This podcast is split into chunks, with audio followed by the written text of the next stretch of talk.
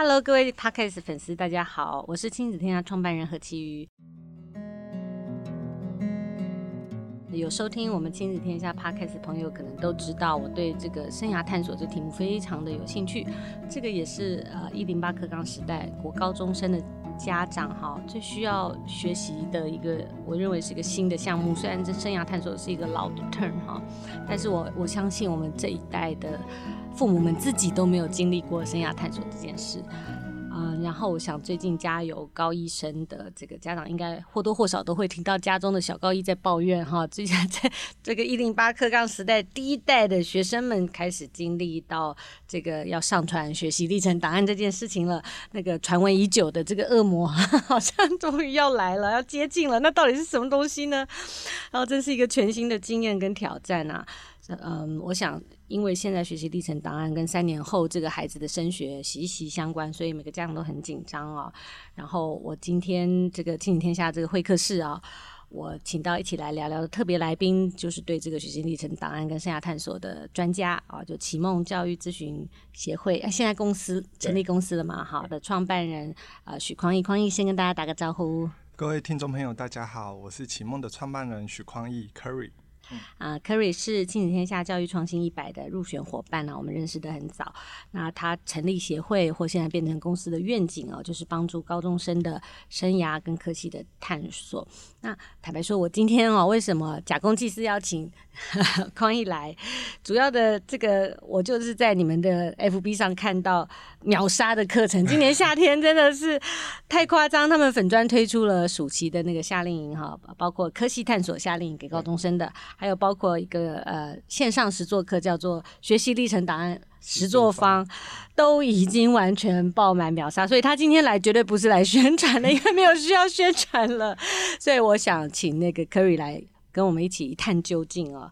先，也许你先简单介绍一下，给我们这样知道一下你的协会怎么运作，然后你们的呃目标跟方向是什么？好。那我是启梦创办人。那我创办启梦，主要是发现说，很多的高中高中生对于未来就是很迷惘，然后不知道要选什么科系或选怎样的生涯方向，然后他们需要探索。所以启梦提供的是一个系统化的探索服务。那我们根据学生的需求不同，提供的服务也不太一样。比方说，主动积极的学生可以来参加我们的工作坊。那如果需要长期探索的学生，可以来参加我们的团体班。那如果需要多引导学生，可以参加我们的家教班。嗯。那我们就是透过这样子实体的课程来帮助学生一步一步的探索，然后找到自己的生涯方向。所以你们的目标对象都是高中生吗？对，国三到高三。国三到高三。那。其实生涯探索这个题目，我是我其实觉得是一个这是很难的题目啊。亲子天下做过非常多次的这个生涯探索的主题啊，常常很容易就是比较空泛，嗯，对不对？好像缺乏了，大家都知道哦，这好像很重要啊，然后要知道小孩的兴趣啊。可是我也听过太多的妈妈啊，很困扰的说，这个小孩他就是除了打电动什么都 什么都没有兴趣啊，或者说，诶，呃，像我自己的女儿也是这样，就是说她就是什么都喜欢啊。呃，弹钢琴也喜欢，画画也喜欢，跳舞也可以，打球也行。那这种，那这个，所以我常常觉得生涯探索是一个既大又小的题目。嗯、很大是因为说，哎、欸，其实谈生涯探索往，比如说国高中科技选择的时候，它其实是要跟整个社会大趋势联动的。比如说现在谈 AI 啊，或者是呃未来这个方向的发展，社会趋势、科技的方向的发展。那又小的是说，哎、欸，其实，嗯。坦白讲，每一个学生都很独特嘛，都都是很个体性的问题。比如说，我小孩的问题跟左边小孩的邻居就不一样，所以要处理这个生涯探索这个艺术啊，提供真的具体的 solution 非常困难。对，那你可不可以讲一下你们的那个架构？因为比如说，在你的课程或你的家教班，你你你供应的这个架构，帮助大家去厘清或解决这个痛点的那个那个系统是什么？对，好，那跟大家说明一下，就是。嗯，启梦所有的课程都是以学生的为考量，以学生为主。那我们其实，在奉行一句话，就是帮助学生在世界地图中找到属于自己的位置。那怎么做呢？就是我们提供的是系统化探索方法。那它其实有三个步骤。第一个步骤呢是求广，让学生知道说，哇塞，原来选项有这么多。因为我发现很多的国高中生们，他们在思考说未来要朝什么样方向进行的时候，其实有一个很大的问题是，他连什么样的选项都不知道。对。比方说，很多学生其实没有听过什么是资管系，对，什么是工程科学系。或者是什么是财务金融，什么是心理智商，他们好像都是想象。现在归纳成十八学群，嗯，对不对？对，我就发现说学生知道的选项太少，所以第一步骤是求广，让学生知道说原来有这么多的选项。那第二步骤叫求深，因为我们发现学生在呃思考这些选项的时候，有时候都是想象，或者是想的想的过度的美好。所以呢，求生的话就是帮助学生了解这个选项的正面跟反面，也就是这个选项的真实的样貌。最后步骤呢，叫做求透，也就是说，学生到底要不要选这个选项的时候，我们会帮他协助厘清。比方说，好了，目前蛮多的学生未来想要走心理咨商这一条路，那我们就会协助他厘清说，诶，你知道吗？要成为智商心理师，要竟然要研究所毕业才去，才可以去考智商心理师的证照。然后学生就说，哦，是哦。然后而且智智商心理呃智商心理所这个研究所的录取率大概是三到五 percent，然后。哦，原来那么竞争，所以求透的话，等于说是帮助学生理清这个选项这一条路是不是他真的想要去接受的挑战，这样子。嗯，嗯，那怎么样帮助学生了解他自己的那个？嗯就是说，因为像我刚刚讲的，大部分的学生的题目都是我不知道我自己，我不知道我是谁，我不知道我擅长什么。你们有一些工具或者是方法可以帮助学生？嗯，我们有一个工具叫做隐形元素，然后来协助高中生可以认识自己。嗯、那什么是隐形元素呢？它其实是智商心理师陈志恩老师教我们的一个方法。嗯，比方说好了，我喜欢看电影。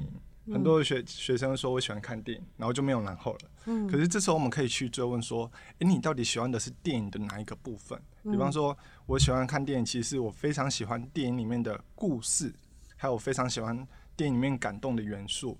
所以我会用很多的问题去问出学生的很多的大元素。比方说，你有兴趣的是什么？你专长是什么？然后把这些列出来之后，再去追问，那你专长特别的是哪个部分？把那个隐形元素抓出来，嗯，那学生就会在把隐形元素猜出来这个过程中，就会发现哦，原来。这才是真正的我，这样子。嗯，其实这这很不容易耶。对，它其实是一个对 一个小，真的要花整整一小时的一个活动。因为其实我自己常在看履历嘛，哈。比如说我们应征一个企划、行销企划、童书行销企划，然后就会有很多履历来说，呃，我喜欢我喜欢童书啊，嗯、然后我都，哎，我会我看很多的绘本啊。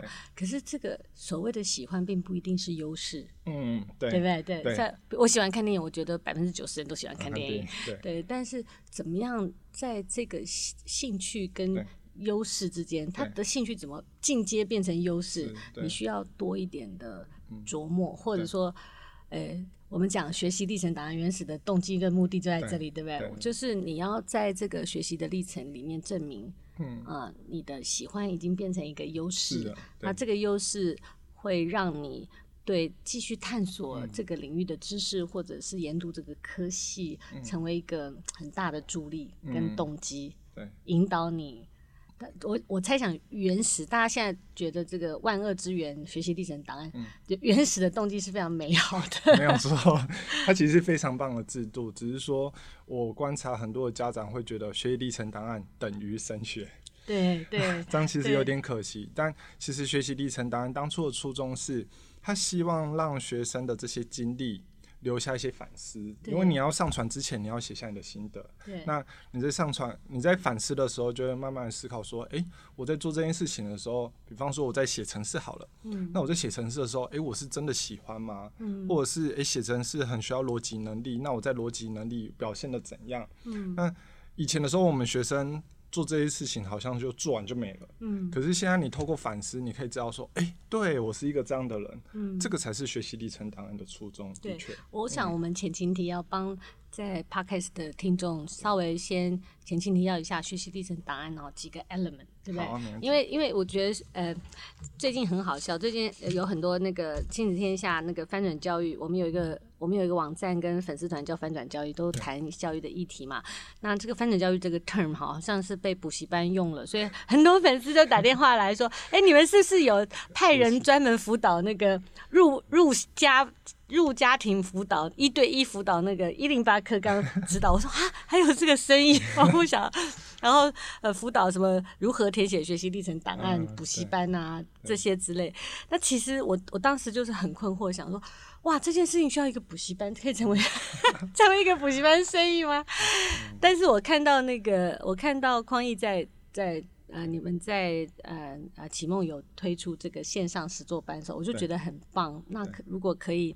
全家人一起了解这是一件什么样的事情，嗯，嗯，每个项目 by element 的去了解，说他大概呃他的期望是什么，嗯，那你要注意什么，然后你可以怎么样完成这一份学习历程档案，对你是有帮助，而不是只是为了升学或者是一个形式的。那我想先先请 Curry 我们讲一下说学习历程档案这个内容啊，然后以及它现在它它的使用方式是什么？OK，好。那学习历程档案呢？如果对于还还不太清楚的高一或者是家长的话，它有点像是呃升大学的时候，其实大学教授不只看学生的学测成绩，他也会希望说看到学生的一些经历。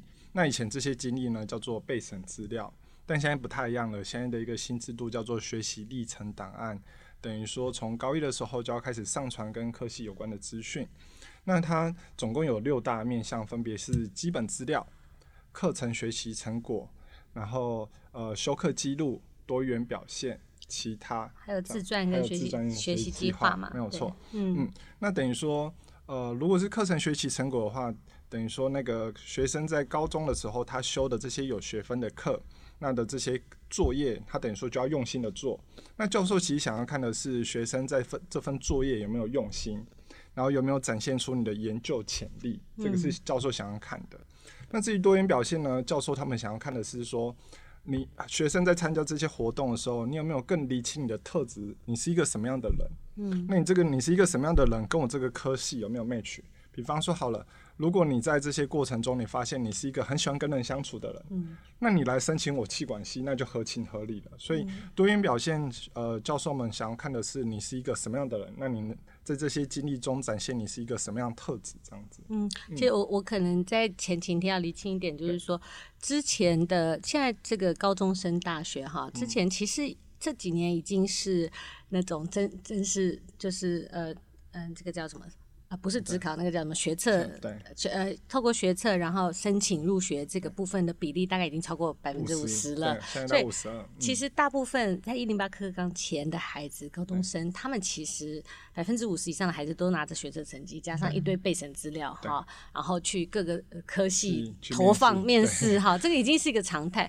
但一零八课纲之后呢，啊，有一个重要的转变，就是说这个备审资料通常。都是高三才急救章的写的备审资料，现在然后各 各各各个备审资料五花八门。当时还说有人讲说啊，家家里有钱就会有一个 N 型化，对不对？对家里有钱的就去呃做版型啊，哈，有人有人代制啊，这样代办中心等等。所以为了避免这些嗯。呃问题，然后又能够展现小孩的学习历程，哈、嗯，三年的学习历程，不是一年的急救章的这个最后一里路的那种快跑。所以呢，在新的一零八课纲上路后的制度，嗯，要求高一的孩子就每一年每一年的上传你的学习资料，没有错。对，那这个学习资料也不是说你今年上传了以后就要成为你。高三的全部其实不一定，对，对不对？你可以再解释一下。很多大家大家很急说，我怎么知道？我高一的时候怎么知道我要念什么？没有错，没有错。好，这边跟各位家长说明一下，就是其实不用担心你上传的每每一个东西，教授都会看到。其实不是的。那我这里详细说明一下，课程学习成果的话，也就是刚刚讲那些课堂的作业或报告等等的，每一年你传六项。那三年下来，你总共会传十八项。对。可是哦，你传到科系的时候，它其实勾选的只有其中三项。对。哎、欸，没有很多吧？三项。那其其实其他的十五项，教授是看不到的。对。所以你就请放心。那至于说多元表现的话，你每一年传十项，那三年下来是三十项，也不是三十项教授都会看到哦，是只有其中的勾选的十项教授才会看到。对，所以其实我想要跟家长呃安抚一下，就是说，其实你在高一的时候，我还是鼓励孩子去做试探。也就是说，他在不同的领域参加不同的领域，然后在这个试探的过程中，发现你是不是真的喜欢这个领域，以及往这个方向发展。嗯、那我刚刚说嘛，学习历程当然有一些。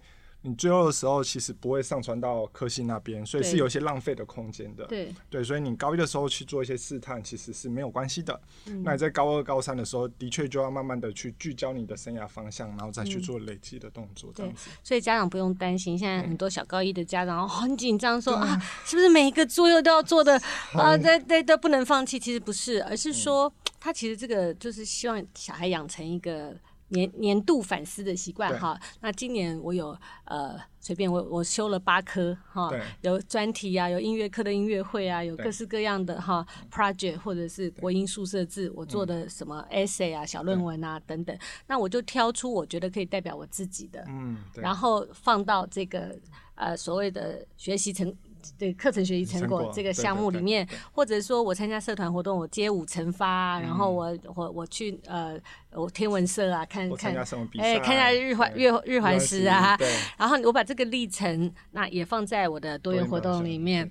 但是呢，到了其实到了高三的时候，你才会比较具体的呃想说，哎，那我不不管是很务实的想说我的我我适合哪一些科系的申请，或者是说哎我想要。嗯，企图想要申请一个，诶、欸，可可能原来原本我没有想到，我没有安排的这个方向都可以。那这个历程你可以挑，从从里面再挑一次比较符合的，对，对。你你未来的方向等等，所以它还是有时间跟机会可以哈。Try and error，try and error，对，可以可以探索的，所以大家。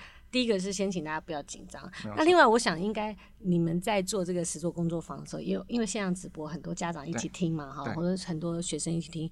你有看到他们就是常见的 FAQ 或者那种迷失，你很特别想要理清的是什么？好，那我这边也跟家长说明一下，因为很多的人人对于学习历程档案其实没有很了解。那常见的迷思包括说，诶，有家长会觉得，诶，学习历程档案是不是一定要参加营队？对对对，或者是参加一些付费的活动。那我这边我想要跟各位家长澄清的一件事情是，只要帮助学生更厘清自己生涯方向的，就是好档案。嗯，所以比方说你曾经看过某一本书，或者是某一场电影，然后在你电影中有一些启发，让你说，比方说有一个电影叫做《证人》，它其实是在讲法律啊、律师的东西。那你看完之后发现，哇，你对这种公平正义你非常的在乎。那你决定你导致你未来想要往法律这一条路，其实你看场子电影也是一个学习历程单的内容。嗯、可是有一些家长就会觉得说，好像是不是只有付费的活动才算？其实不是哦，其实你自己做一些事情也算，或者是有。呃，有些家长可能会说，那我是不是要赶快累积很多的证明？是不是学习历程档案只看证明？其实不一定要证明，或者是比赛。对，最怕最怕大家变成一个那军备竞赛，对不对？那我这边要澄清的事情是，教授其实想要看的是学生的心得或者是成长跟收获。所以不一定要有这些证明，而重点是像我刚刚说的，看书啊，看一场电影，或者是自己去听演讲，听演讲，嗯，或者是你真的去追日环食，对不对？对，这是一个呃印象深刻的活动。实际做了一些印象深刻的活动，这其实都可以变成学习历程档案。那你只要把它整理下来，然后做成一个好的档案，它其实就是一个好的资料。不一定说一定要拿到证明或者是比赛等等，对，没有错。所以像很多人不知道，其实那个呃多元表现或者是修课成果等等哈，还有学习计划，其实是需要写写得的，写心得的，不是只是把那个证书 fix 上去这样。对，我这边真的要澄清说明一下，因为太多人会觉得说我只要上传证明就好，对，可是我就累积积点档案了。对，可是我问家长一件事情哦，就是我是。教授好了，我为了要看你的学习历程档案，A 学生上传证明，B 学生上传证明，然后每一个证明都一样，那我要给谁高分？对，的确我无法给分嘛。那这时候我就会想要知道说，你到底你的心得或你的成长是什么？教授其实是想要看的是这个，以及说你的心得里面呈现出你是一个什么样的。那教授如果觉得说，诶、欸，我是比方说电机系好了，我就是想要看你你有没有物理研究能力，然后你在学习历程档案真的有说。在心得里面写出，哎、欸，你特别喜欢物理的哪一个部分？那我就觉得，哎、欸，你跟我的科系是 match 的。嗯，所以其实教授想要看的是你在这一份档案里面的心得，跟我这个。科系是不是有 match 的这样子？所以那个活动本身，嗯、或者是比赛本身，只是一个触媒或素材。他要看的不是那个，不是一个结果。比如说，不是基点说，哎、欸，这个参加十个比赛，那个参加六个比赛，所以十个大于六个，你会进到这个科系。嗯、而是说，你仅仅只是参加一个活动，或者听了一场演讲，你的反思，如果你有好的反思，然后在这个反思里面，我们可以看见这个孩子的潜力和跟这个科系联动的关系。那这个孩子就容易胜出，对，是是这个意思吗？哈，那呃，我们我们我们在这个呃过往的选科系的过程里面，常常看到有些小孩他选的科系，就是从文科到理科，从从天文到地理啊，从对，他完全没有一个脉络，对，就是好像是散弹打鸟一样哈。嗯、那这样的话就比较危险。对不对？就是他比较不能在这个心智里面，嗯、他就比较没有办法聚焦。嗯、你在准备的这些呃课备审资料，或者说学习历程档案里面，就找不到你的脉络。对，这个执行长真的问了一个很好的问题，就是很多家长都说，哎，到底比方说高一高二累积，比方说电机系好了，对，可是高三的时候竟然发现你孩子竟然喜欢社工系，哇，这个落差很大吧？对，那。这是我嗯，这个的确有人问那个教育部的官员或是学习历程档案的负责人，然后说，哎，这时候该怎么办？然后这时候负责人就说，其实如果你在高一的时候，比方说你参加电机系的活动嘛，你发现你在参加的过程中，你发现为什么你不喜欢电机？其实教授也会想要看到这个，这是很好的 turning point，哎，对，转捩点，对啊，对啊，很值得书写的戏剧化的一 个故事。就是比方说，你你发现你在电机系的时候需要写程式。但是呢，你发现其实你不不太喜欢一个人在那边就是一直写程式，你其其实比较喜欢关心人。对。那你虽然参加的是电机系的活动，但你在心得上面呈现说，哎、欸，其实你喜欢关心人，适合社工系，哇，这个真的是一个很棒的故事点。对。那你在上传的时候，的确就会加分到。对。不过也有个要提醒的是，因为多元表现如何呢？因为教授想要知道说你到底是不是 match 我这个科系嘛，所以。的确，如果有越多的证明，证明说你是适合你的特质是适合科系的话，的确会拿稍微高分一点点。所以，假如说你高三的时候才发现，哎，你真的适合社工系，但你累积的证明有点少，的确会有点小扣分的感觉。所以，呃，教授会整体来看，就是你你之前的心得以及你累积的量，会整体来综合评分这样子。其实我觉得最重要的是那个动机啦，对、嗯，动机和你对这个领域，嗯、呃，你的。你你的你你的学习的企图哈，我我这我其实很想举例，就是说我陪我还呃我的儿子女儿在申请美国大学的历程里面，美国大学就是其实台湾这个学习历程档案蛮蛮大幅度参考美国的申请学校 的制度嘛，那他们都有那个 Common App，就是一个呃呃申请可以供应各个学校使用的一些基本档案的那那个那个申请资料。可是我觉得最有趣的是哦，那个每个学校还有这个呃申请的过程里面。每个学校都会开不同的，他们叫 essay，就是小小作文或者是问答题哈，让学生去回应。那这些问答题我觉得都非常有意义。我举一个例子啊，就是我我。儿子在申请那个大学的时候，他想申请那个 U C 系列，就是加州大学什么 U C L A 啊、嗯、U C Berkeley 这个系列。他这个系列都是共用一份呃申请资料。那这申请资料有八个 essay 题，然后你可以在八八题里面选四题出来写。那我我我想把这些题目念给大家听，因为我觉得这些题目其实就是当我们家长在面对孩子哈呃。在讨论这个关于学习历程档案、关于生涯探索的时候，一些非常重要的反思点。那它跟它的它跟结果无关，它跟历程非常相关。但在历程里面，我们怎么去看待这个历程所代表的意义？哈，这些问题可以指引我们怎么去想。然后，我觉得每一年。每一年，每一年，不管你上传什么资料，我觉得都还蛮值得。这些题目都还蛮值得每一个家长跟孩子常常在讨论哈。我举个例子，我对呃其中有几题特别的，我觉得特别适合大家想哈。比如说，他有一题是这样，他说：呃，你最棒的天赋才能或技术是什么？你如何发展或者展现你的天赋呢？你不必要得过什么奖，但是你可以谈谈为什么这个天分或者技术对你来说是有意义的吗？你的天分是天生的吗？你曾为此付出或努力吗？那这样的天分给了你在校内跟校外什么样的机会？你怎么样把握这些机会？把这些天分的训练，或者是投入或努力纳入你工作的时间表。嗯、你看到这一题里面他在问什么？他他其实那些都是关乎自我认识。没有错。有些人特别体育很好，对，特别会唱歌，数学、物理天分就是资优。嗯。那你知道他是你的 gift，上帝给你的。但是你得要为他付出努力，这个天分才能够展现，然后创造机会。那你做了什么 effort 去滋养你的天分跟天赋？好，这是一题。第二题，好，我在谈，常常大家在讲说啊，现在都要去做干部长。嗯，好，因为大家要争取那个，所以所以今年好像我今年跟那个呃一个朋友聊天，就竹云啊，他就说，哎、欸，为什么今年他 interview 的高中生全部都是创社？创社人，怎么这么今年这么多，今年这么多高中生创社是什么风潮？不是因为大家都想要做创社社长 这个 title，对不对？这样写学习历程大家比较好看，对。但是我在这个题目里面，他他是这样问领导经验，他说描述你曾经有的领导经验。那在这个例子里面，在这个描述里面，比如说你可你如何平息争议，或者对团队有贡献？